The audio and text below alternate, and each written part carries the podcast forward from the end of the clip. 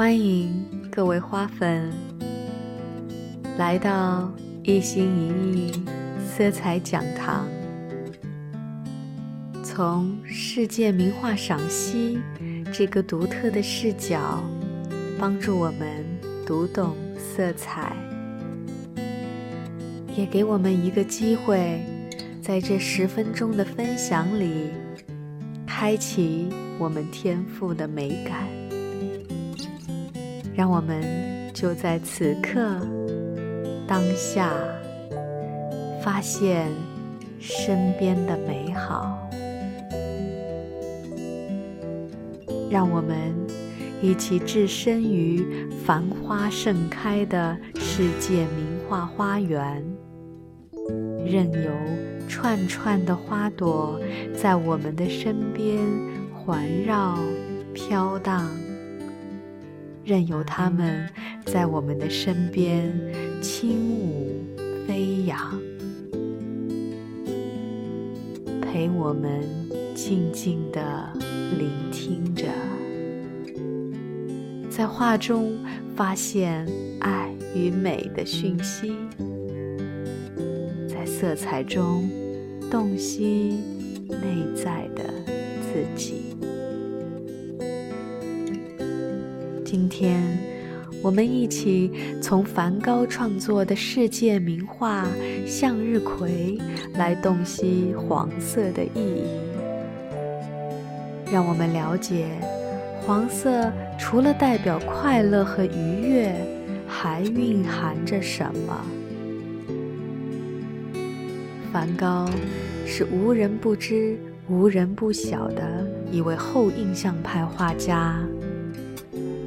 引用蒋勋先生在他所写的《蒋勋破解梵高之美》一书中写到的一段话，来帮助大家理解梵高这位著名画家。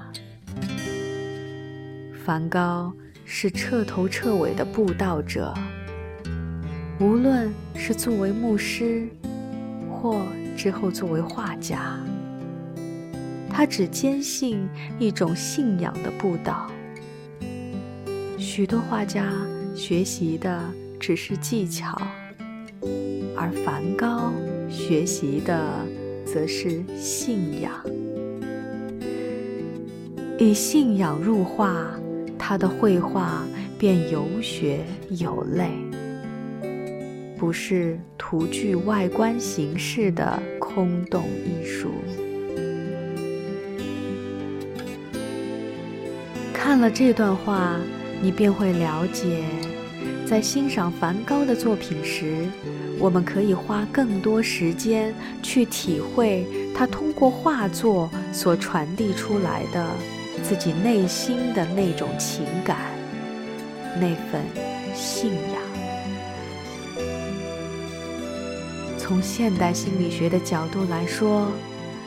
梵高不同阶段的画作，无时不刻不再传递着自己心中汹涌澎湃的热烈感受，传递着他所坚持的那份执着信仰。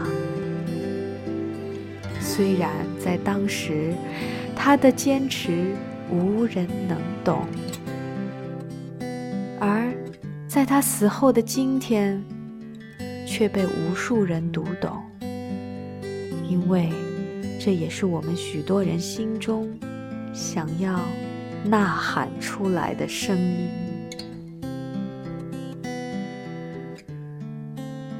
在我修习的 Orasoma 色彩心理学中，创始人维奇女士有一句话让我印象深刻。她说：“你选择的颜色。”就是你自己，所以就让我们看一看梵高在什么情况下开始创作了向日葵，而在这些画作里，他又想表达什么？在一八八八年夏天，当梵高知道他的好友高更要来阿尔。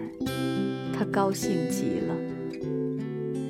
他觉得终于可以实现自己积蓄已久的愿望，跟自己志同道合的高更住在一起了。他们终于可以一起画画，一起谈论艺术，一起生活。他想要为高更准备一个美丽而舒适的家，于是去到了田野里，摘回绽放的向日葵，插在陶罐里。他想用向日葵的热烈表达他的心情，因为在他心里，向日葵象征着最好的友谊。象征着最热烈和最慷慨的爱。他希望向日葵的灿烂和明亮能够给高更带来温暖。梵高说：“我想画上半打的向日葵来装饰我的画室，让纯净的或者调和的落黄。”在各种不同的背景上，在各种不同程度的蓝色底子上闪闪发光。我要给这些画配上最精致的涂成橙黄色的画框，就像哥特式教堂里的彩绘玻璃一样。于是，从1888年的夏天开始。他连续画了十几幅向日葵，直到高更到达阿尔。他所画的第一幅向日葵，就是收藏在英国伦敦国家画廊的花瓶里的十五朵向日葵。这幅作品中，与以往梵高在巴黎创作的向日葵不同。之前的创作颜色灰暗，但是在阿尔所创作的向日葵用的都是更为明快和鲜亮的颜色。也许是阿尔热烈的阳光给予了梵高灵感，而更深层来看，是高更的到来点燃了梵高心中的太阳。在这内外的阳光照耀下，他用向日葵的姿态展示着自己顽强活着的生命。他用舞动的花瓣释放着他内在的激情。这幅作品以大面积的黄色为主体，除了想让我们感受到阿尔的炽烈阳光。感受到他期待高更时的难以抑制的愉悦心情，也在诉说着他对生命本身所怀有的喜悦和期待，也更是一种出于对抗自己思想言行无法被他人理解时，则换作画作的形式，通过色彩。来表达自己任性坚持的信仰。在梵高眼里，向日葵就是自己，是那个在信仰中热烈燃烧着的自己。当我们了解了这幅作品创作的背景之后，我们自然也不难理解。黄色不仅代表了愉悦，更代表了一种源自于内在的快乐和欢笑。不仅如此，黄色也代表着才智与个人意念得以显露的过程。如果某个时期你特别喜欢黄色，就可以在正念中。内观一下自己，看一看自己内在的欢乐源泉是什么，看一看是不是自己在想要显露才智前需要做更多的梳理，这样我们才能够真正享受由心而发的快乐，真正认可自己的价值所在。蒋勋先生也推荐我们听一听二十世纪美国歌手唐·麦克林的歌曲《Vincent》。在最近的歌手节目中，杜丽莎也曾深情演绎着这首歌曲。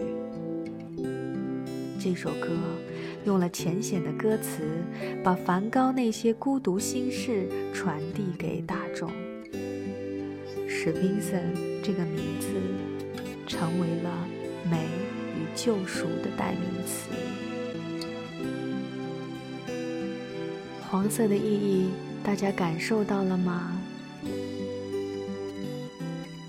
谢谢各位花粉的细心陪伴、聆听，一心一意的色彩分享，让我们从世界名画中读懂色彩，读懂自己。让我们一起期待遇见那个最好的自己。